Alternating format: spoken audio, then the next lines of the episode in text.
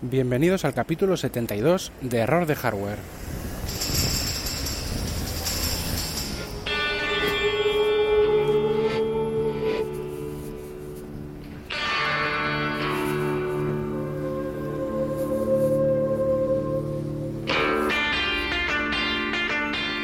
en el que vamos a hablar de la presentación del 27 de marzo de, sobre educación de Apple y algo sobre la publicidad.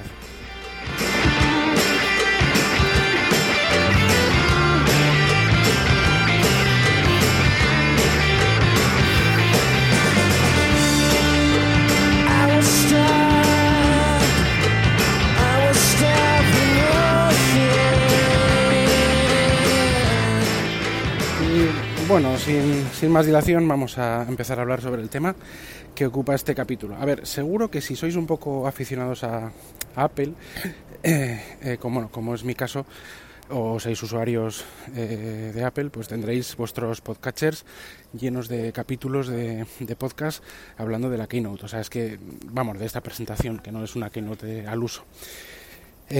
bueno, yo voy a repasar lo, lo, bueno, lo, que, lo que yo considero que sea que es más interesante. Y, pero tampoco quiero hacer repetitivo el tema, por eso quiero hacerlo breve, pero por lo menos que dar mi punto de vista sobre un par de cosas y, comentaros pues lo que, lo que ha sido sobre todo. ¿no? Bueno, eh, sale Tim Cook al escenario en Chicago, ayer 27, hoy es 20, hoy yo estoy hablando el 28, cuando lo escuchéis, bueno, pues eh, fue el 27 de marzo. Y ahí eh, se cumplieron algunas predicciones de lo que se iba a presentar. Sobre todo se presenta software, eh, o sea, sobre todo es, lo más interesante es el, es el hardware, pero bueno, voy a comentar. Tema de software, eh, eh, las aplicaciones iWork remozadas, ahora con elementos colaborativos, con Box, ojo, Box, o sea, no cogen iCloud Drive y le ponen, no sé, alguna función de colaboración con los documentos, no, no, es por medio de la nube Box. Bueno, pues no sé lo que habrán llegado a un acuerdo, lo que sea, y, pero es, es mediante este. tienes que ser usuario de Vox, ya no solo de, de, Apple, sino que tienes que darte de alta en, en Vox para poder colaborar en línea en, en iWorks, o sea, Pages, Numbers y, y Keynote de, de, la suite ofimática de, de Apple. También hay, una hay unas actualizaciones de GarageBand. GarageBand es un programa, yo, yo creo que es lo, de lo único porque la suite ofimática, bueno, es muy básica, está bien, ¿eh? pero es muy básica. Eh, y sin embargo GarageBand es un programa impresionante para, para iOS y para Mac, pero es que en iOS, eh, aunque hay otras eh, aplicaciones en la App Store, este realmente es, es excelente. Y es que realmente puedes hacer ya no solo editar y lo que quieras, sino puedes hacer música realmente con, con, con nada, con un con un con, un aparato iOS y, y, un poco de paciencia puedes hacer, llegar a hacer música de todos los instrumentos y todo toda la la potencialidad que tiene. Es, un excelente programa. Eh, por ejemplo, hay una cosa que me da un poco rabia y es que iMovie eh, no, lo, no lo han tocado, no lo han actualizado, pero es que de hecho no está ni actualizado a la pantalla del iPhone, del iPhone 10. O sea, está dejado de. Fíjate que ellos dicen que a partir de cierta fecha no van a admitir ningún, ninguna aplicación que no esté actualizada a la pantalla del iPhone 10. Eh, esos 5,8 pulgadas con el notch y demás, pero es que iMovie que no es un producto pues para, para dejar a un lado aunque hay otros editores mejores en la, en la App Store, pero bueno, no es para dejar de lado, pues no se, ha, no, se ha, no se ha renovado. Pero ya digo, es que ni siquiera se ha renovado para la, para la pantalla del iPhone 10. No, no digo que hagas un, no sé, que lo, que lo retoques y hagas un montón de cosas, que también, pero es que ni al tamaño de la pantalla del iPhone 10 me parece una vergüenza. Pero bueno, ahí está alguna otra cosa más para escuelas y demás que pues la verdad es que no, no le encuentro, de, hablo de software, demasiada, demasiado quizá interés.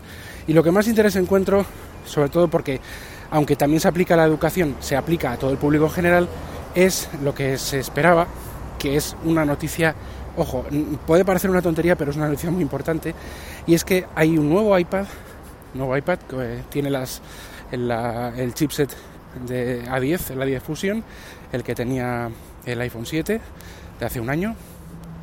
O sea que es un, chip bastante, muy potente, vamos, más rápido que, el iPad Pro 9,7 pulgadas primero que salió, que creo que tenía el chip A9X, este es algo más rápido. Eh, el A9X es, eh, está muy bien también, pero este es Por lo menos no es más, vamos, es algo más rápido en algunas cosas, es más moderno. Bueno, eh, el tema es que este iPad está a un precio de 349 euros. El iPad más barato hasta ayer eran 402, no sé cuánto, creo que lo he dicho en algún, anterior capítulo, euros. O sea, era, superaba muy poco, pero psicológicamente la barrera de 400 euros. Este baja de esa barrera y llega a los 350 euros, 349 creo que era. Creo que es, no, no sé si me estoy columpiando, creo que no.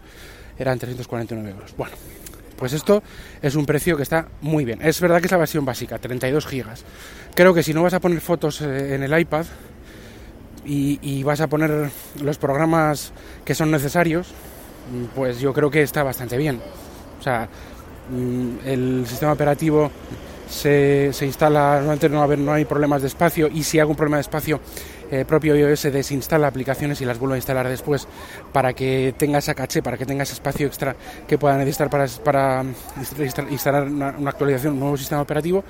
Pero bueno, en principio, ya digo, 32 gigas, si el uso no es súper profesional y demás, pues yo creo que es suficiente. Bueno, un uso particular es suficiente siendo comedido en, en lo que se gasta. ¿Que podría ser, que debería ser 64? Sí. ¿Que es una vergüenza? Sí, sí, es una vergüenza. Yo creo que tenían que haber puesto el de 64 gigas. O sea, 64 gigas como mínimo. Pero bueno, estas cosas, esas son las pequeñas cositas que te pueden enervar un poco de, Apple, ¿no? Este tipo de de cosas que de repente está bien, pero de joder, Dios, si hubiera tenido un poco estas cosas que sean un poco justas, bueno, de Apple y de otras em, empresas, compañías, pero sobre todo el que está muy un poco más al tanto de todo el tema de, de Apple, pues, pues eso, te das cuenta que dices, joder, si hubieran puesto el 64, pues mucho mejor. Y luego en la versión de, de 128 gigas creo que son 439 euros, que también está bastante bien el precio, pero el bueno, el precio realmente barato es, son esos 349 euros, que es un excelente precio.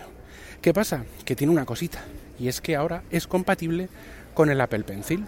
Un Apple Pencil que creo que también había rebajado su precio un poquitín, creo que ahora son 99 euros, no sé si estaba en algo 110, no, no. creo que ha bajado el precio un poco. Eh, pero lo más interesante es que eh, en la propia presentación eh, ha salido Logitech al, estrado a presentar un lápiz con las mismas características que el Apple Pencil, excepto una, que ahora diremos cuál es, pero las mismas características por la mitad de precio, por, creo que por 50 euros o 49 euros o así. Todas las características las mismas, excepto la de la, de la sensibilidad de presión, pero la latencia, el tema de la inclinación y todo eso, la, eh, eso, es exactamente igual. Todas las características del Apple Pencil iguales, menos la, el tema de la presión, de, del sensor de presión. Por lo demás igual. Encima es más pequeño, igual es hasta más manejable y está muy bien. De Logitech. No es la primera vez que Logitech colabora con, Apple en, en productos eh, de accesorios, pero es la primera vez que yo creo que está claro que, en vez de que Apple ha cogido y ha, hecho un, uno barato, un Apple Pencil barato, lo que ha cogido es y, se lo ha encargado o ha hecho una colaboración con otras con otra compañía que es Logitech, que es, pues es excelente, ¿no? De productores de hardware de mucha calidad. Bueno, pues esto es lo más relevante.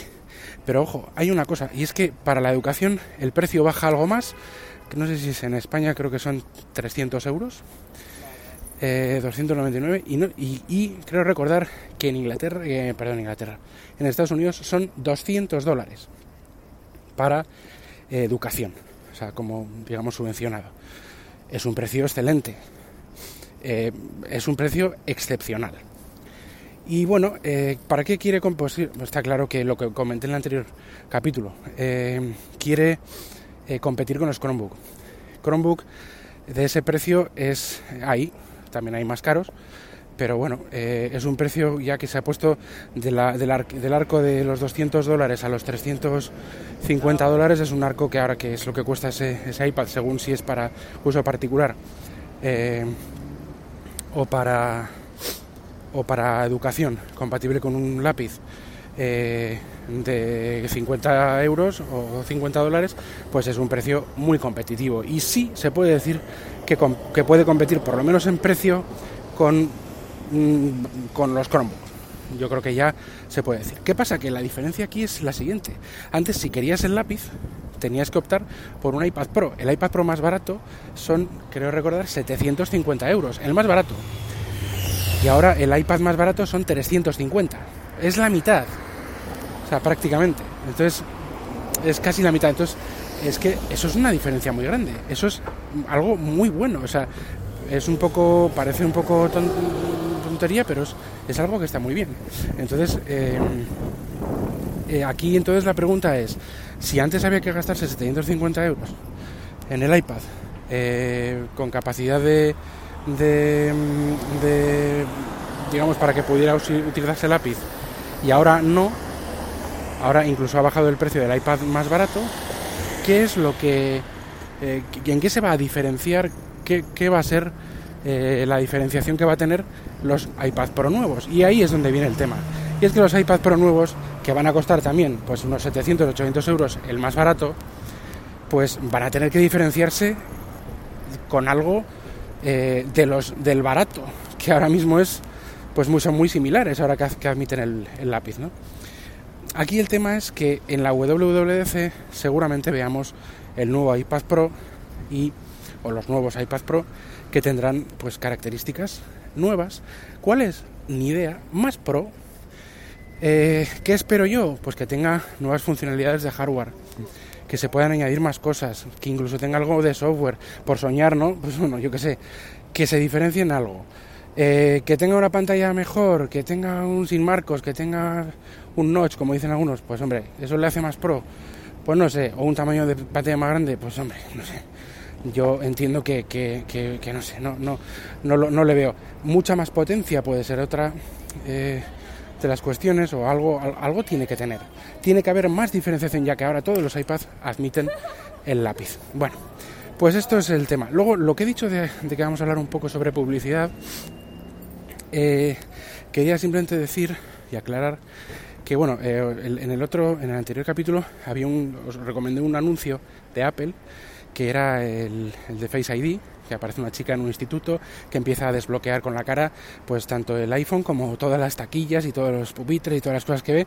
Y es un anuncio muy divertido y al final eh, tuvo su trascendencia porque al final del anuncio aparece como un bug, un, pequeñísimo glitch gráfico que ha sido criticado en el que el texto, el bocadillo que engloba digamos este un texto que, que se digamos que se que aparece cuando aparece una notificación en la pantalla de bloqueo pues el bocadillo aparece después del texto, que aparece como, como fuera del bocadillo. Entonces es como sí, se puede considerar un pequeño glitch gráfico. Es una tontería, pero bueno, ya sabemos cómo, cómo, cómo somos y, y cómo pues eh, vamos ahí al cuello, ¿no? A ver, yo, yo entiendo que sí es un glitch gráfico, ¿eh? Yo, yo creo que es un bug. Yo soy de los que opino que es un bug y que se debería de corregir. Bueno, pues magia se ha corregido en el anuncio. El anuncio ahora si lo ves en YouTube otra vez ya no tiene ese glitch gráfico y el, el bocadillo se abre antes de que aparezca el texto, que es lo que debería pasar en eh, iOS 11, eh, vamos, en el sistema operativo real, cosa que no pasa, con lo cual está corregido el error en el anuncio, pero no en, en iOS en la vida real. Esto me, me da que pensar y es que eh, yo estoy, estamos, ahora mismo creo que, es, creo que es la sexta, la beta 6 de iOS 11.3, la Golden Master tiene que estar a punto de salir, yo, creo que, yo creía que iba a haber salido ayer después de la Keynote, no salió, ahora mismo no está disponible, que es la justo un poco antes de la versión definitiva, y yo entiendo que, que bueno, que tendrá que salir en breve. Y también entiendo y espero, porque si no va a ser de traca, que ese glitch gráfico, que es una tontería, pero es un glitch gráfico, ya que está corregido en el anuncio, lo estén corrigiendo y por eso quizás haya retrasado la Golden Master o lo vayan a corregir en la versión definitiva de iOS 11.3, porque es un glitch gráfico que aparece en todos los bocadillos, no solo en las eh, de las notificaciones, no solo en la de eh, iMessage, que es en la que aparece en el anuncio, sino también en pues eh, que sé, cuando hay una notificación de Facebook que tiene más de lo que sea que el texto es em, pues grande y hay ciertos espacios pues aparece el texto un pelín antes que todo el bocadillo que engloba la notificación. Esto ya no lo podéis ver en el anuncio igual en YouTube está por ahí el anuncio viejo que lo, ha cogido alguien pero desde luego el anuncio que, podéis ver en, en, el, canal de YouTube de Apple está eh, está ya corregido O bueno, ya lo veremos, ya lo contaré. Em, y otra cosa, recomendaros otro anuncio que está muy chulo también de Apple, del HomePod, en el que aparece pues una bailarina y demás y cómo va modificando con el baile pues su apartamento y, y, la verdad es que es, a mí me, gusta, o sea, me, gustan estos anuncios. Casi no se ve el HomePod, prácticamente no aparece nada de lo que se puede hacer o dejar de hacer, pero es tan, es tan chulo el anuncio que igual que el de Face ID y esto es una de las cosas que, que me gusta de Apple, ¿no? Y bueno, que da un toque más artístico a todo lo que, lo que hace, eso me encanta. Bueno, pues nada, en espera de la versión final o Golden Master o la final de iOS 11.3, que por cierto Apple ha confirmado que habrá 11.4. Bueno, bien, cuanto más haya mejor. Eh, más haya mejor para corregir cosas. Y cuando tenga ya pues, las versiones definitivas o la Golden Master, pues ya haremos otro, otro capítulo y bueno, esperemos que sea lo más, lo más breve. Entonces nada, pues nos, nos entretengo más. Eh, hasta el próximo capítulo, métodos de contacto, arroba jkvpin en Twitter, josebacau gmail.com, eh, eh, el correo electrónico. Pues nada, hasta el siguiente capítulo. Adiós.